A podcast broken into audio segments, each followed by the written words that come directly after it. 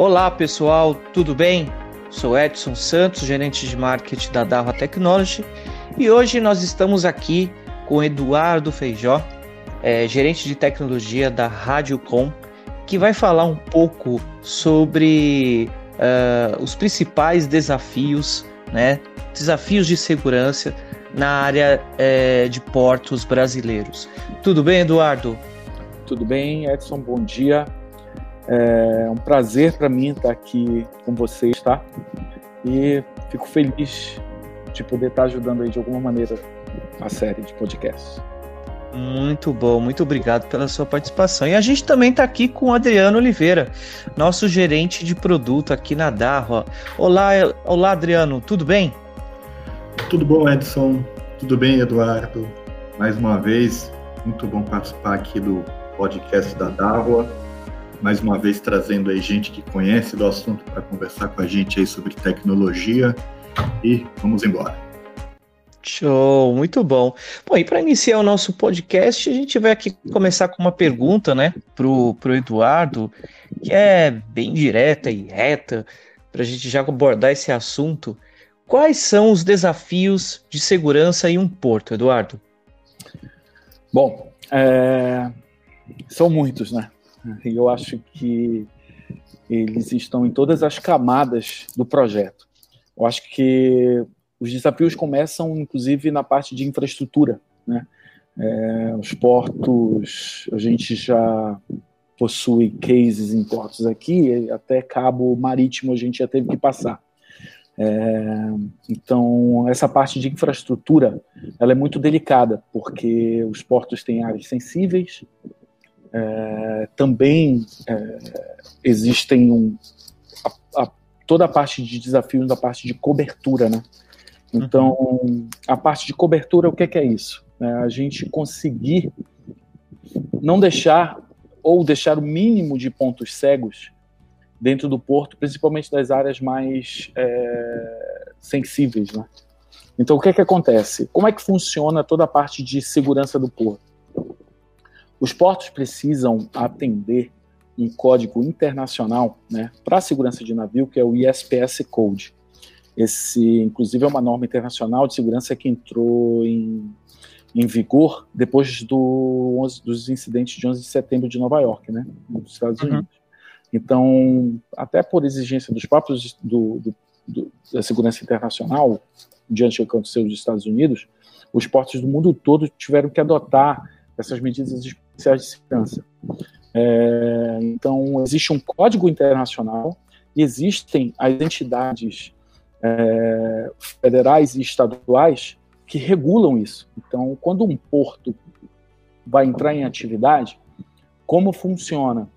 É, o porto precisa fazer um plano de segurança né, do porto, submeter as, a essas entidades que aprovam ou não esse plano, e em seguida é, o Porto ganha a chancela para dos conselhos para serem é, assim, entrarem em atividade e recebem regularmente é, fiscalizações, né? Tem uma fiscalização inicial e as fiscalizações é, rotineiras, que podem acontecer a cada seis meses, a cada ano, depende é, de uma na verdade, das características do porto, né? Se, é, se tem material sensível petroquímico, se é alfandegado, etc. Né?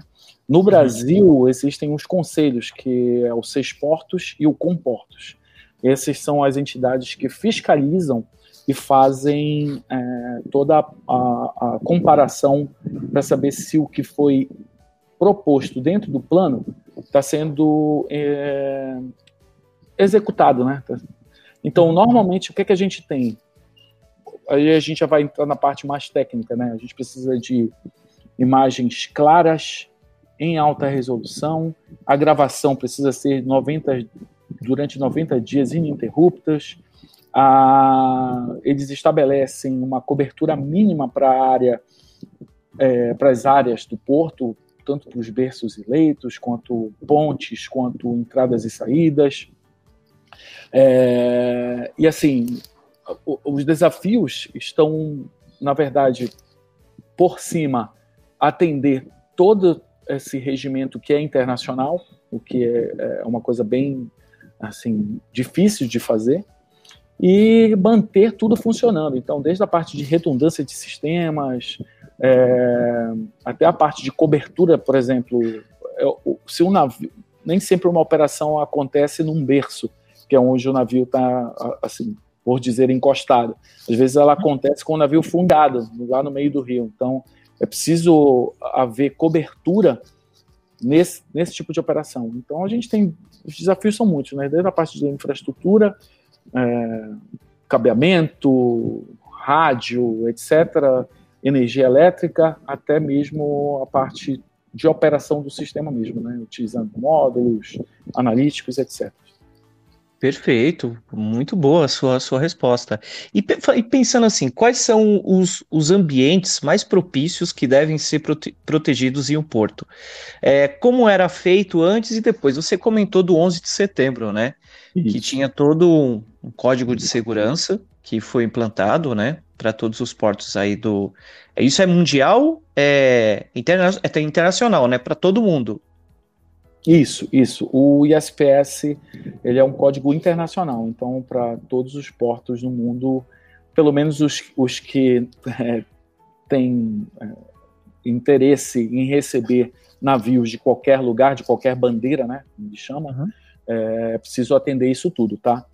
É, os ambientes mais críticos dentro do porto são os ambientes de operação.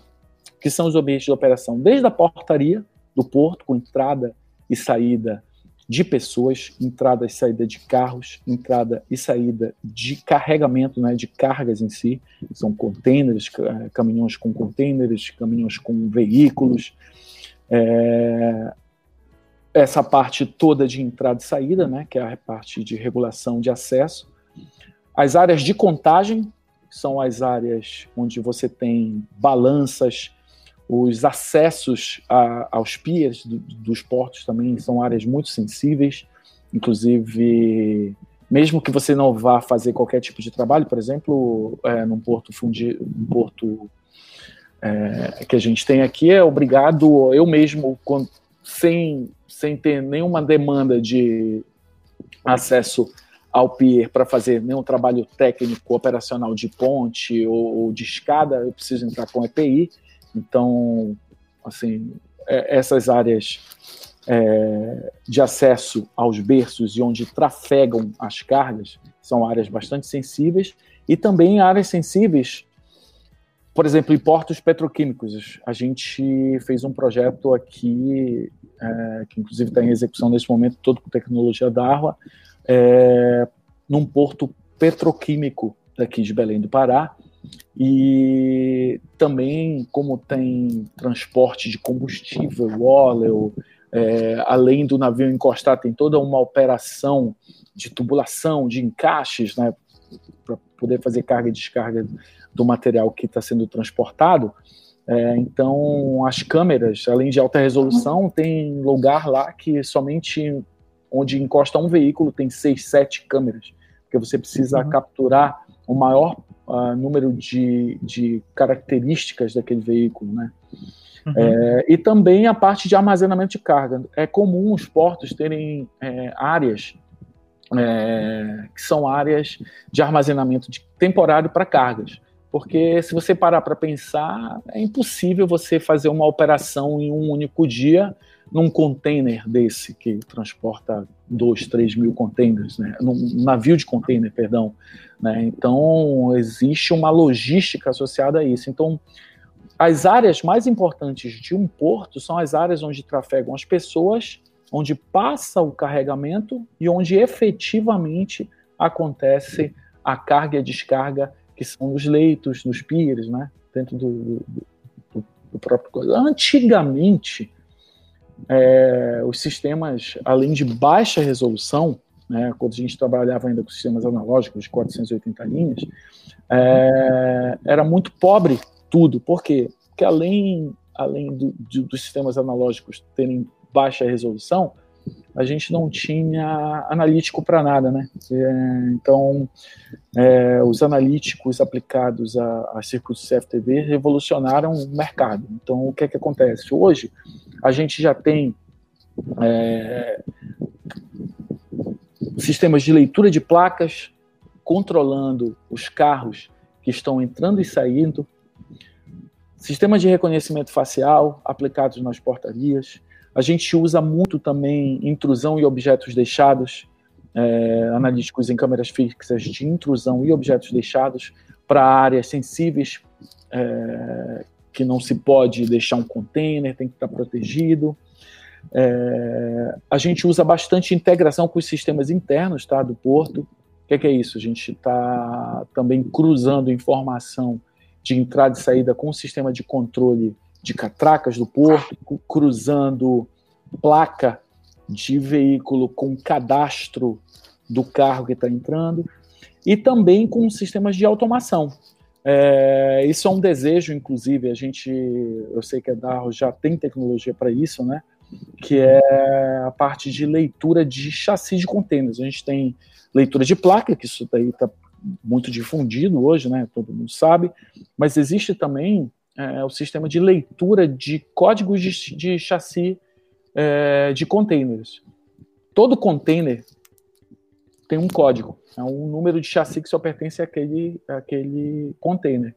Então, cruzar essa informação de entrada e fazer com que um caminhão que entrou fique registrado no sistema, primeiro, com o vídeo dele entrando, segundo, com imagens com nitidez das placas e dos containers, e terceiro, dentro do banco de dados, armazenar isso para uma busca, isso é muito importante é, é, hoje para os portos, tá? Isso é uma coisa muito, muito interessante. Legal, legal. E falando assim, porto, o porto tem suas áreas alfandegadas. É, como que a Receita se utiliza das câmeras para monitorar as cargas? Olha, a Receita Federal, é, aí eu não vou, eu não vou saber te dizer se isso está incluso no ISPS Code, provavelmente não, porque cada país tem o, sua entidade regulatória, né?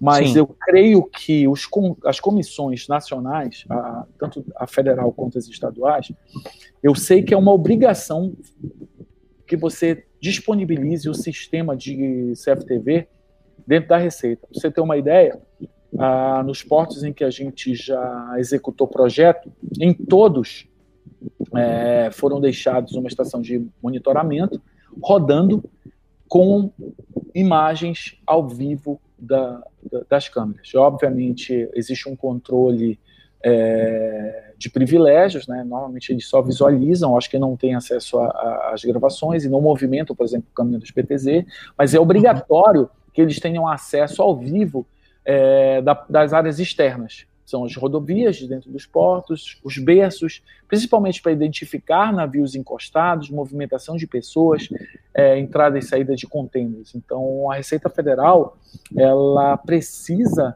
ter visualização em tempo real das áreas de maior é, movimentação, né?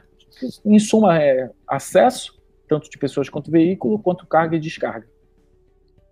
Hum, legal, legal. E agora perguntando para o nosso amigo aqui, o nosso gerente de produto, Adriano, na sua opinião, o que, que seria necessário hoje para ter um porto modelo quando falamos de segurança, né, eletrônica com inteligência artificial? É,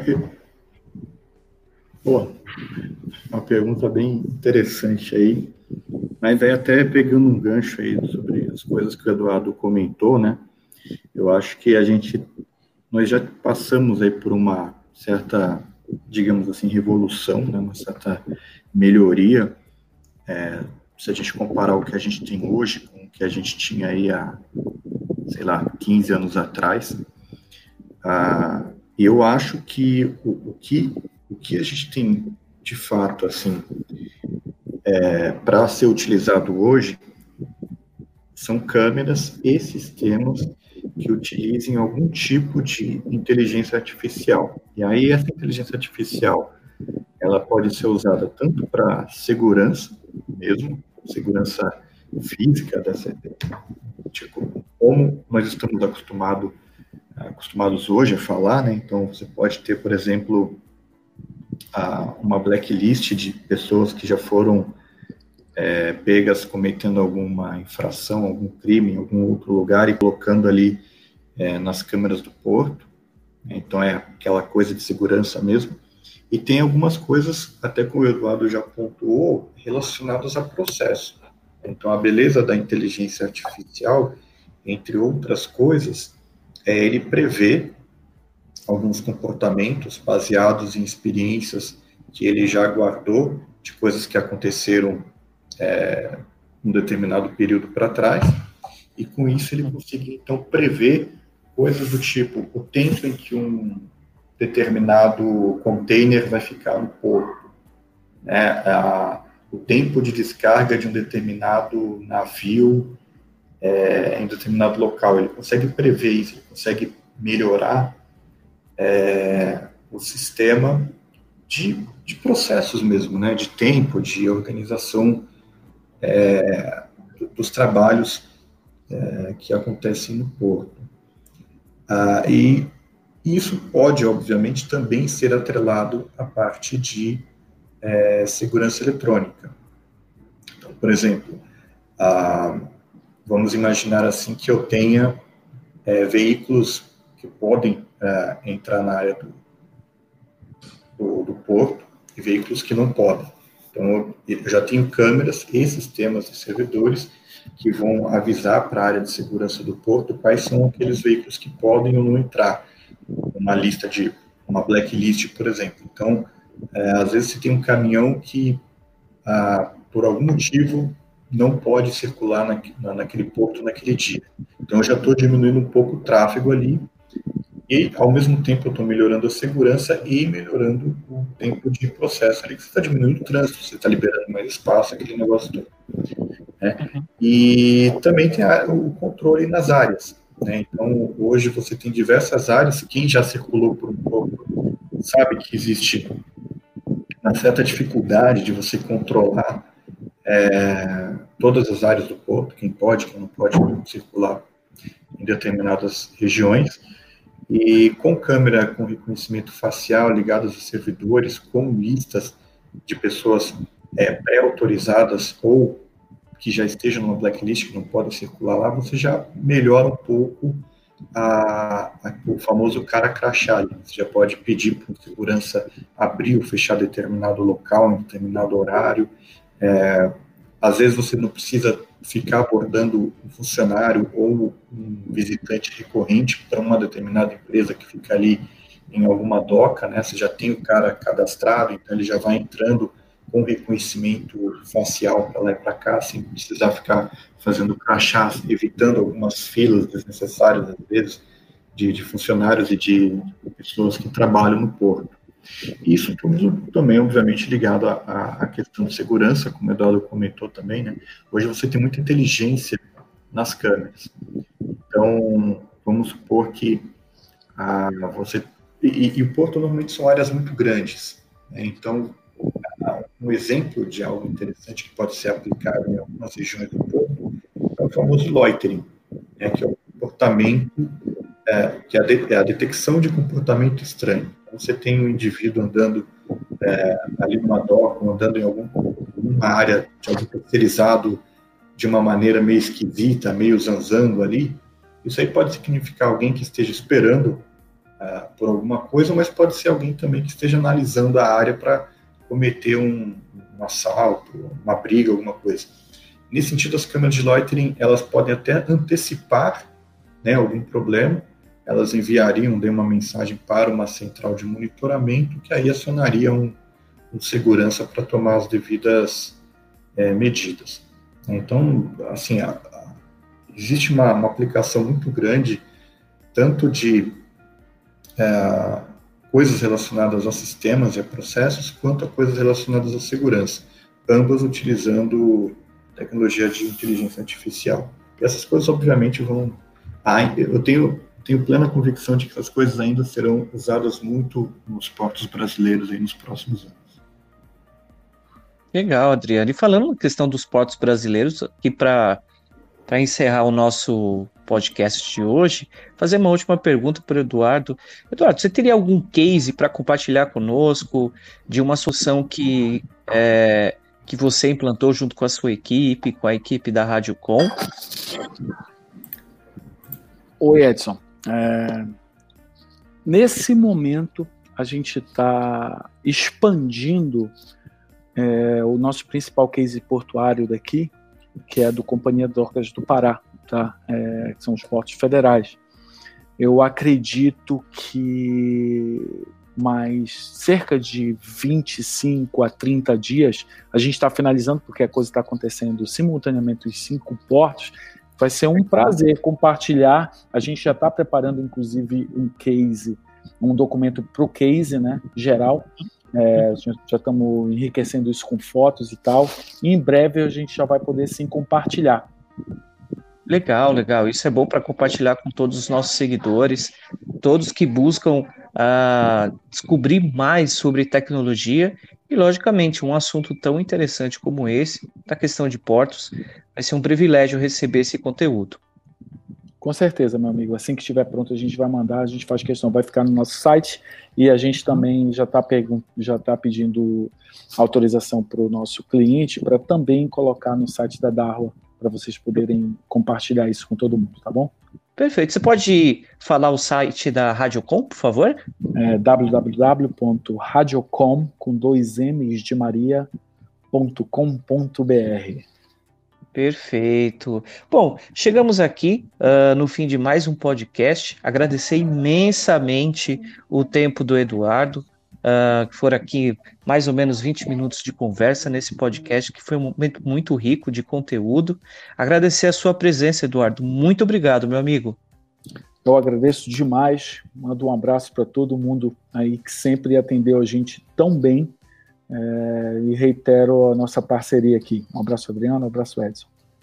Muito obrigado. E mandar um abraço também aqui para os nossos gerentes que, que prestam todo o atendimento aí, uh, para o Eduardo, o Alan, o nosso é, engenheiro também, o Bruno, que sempre estão presentes aí, dando total suporte. E obrigado você também, Adriano, por estar participando mais uma vez conosco aqui. Nossa, eu que, eu que agradeço aí pela oportunidade que eu tenho de aprender com os nossos convidados aí. Muito bom, muito obrigado, Eduardo, pelo tempo, muito obrigado, Edson, pelo convite. E é isso aí. Até a próxima aí, pessoal. Até a próxima, então. Então, tchau, tchau, pessoal.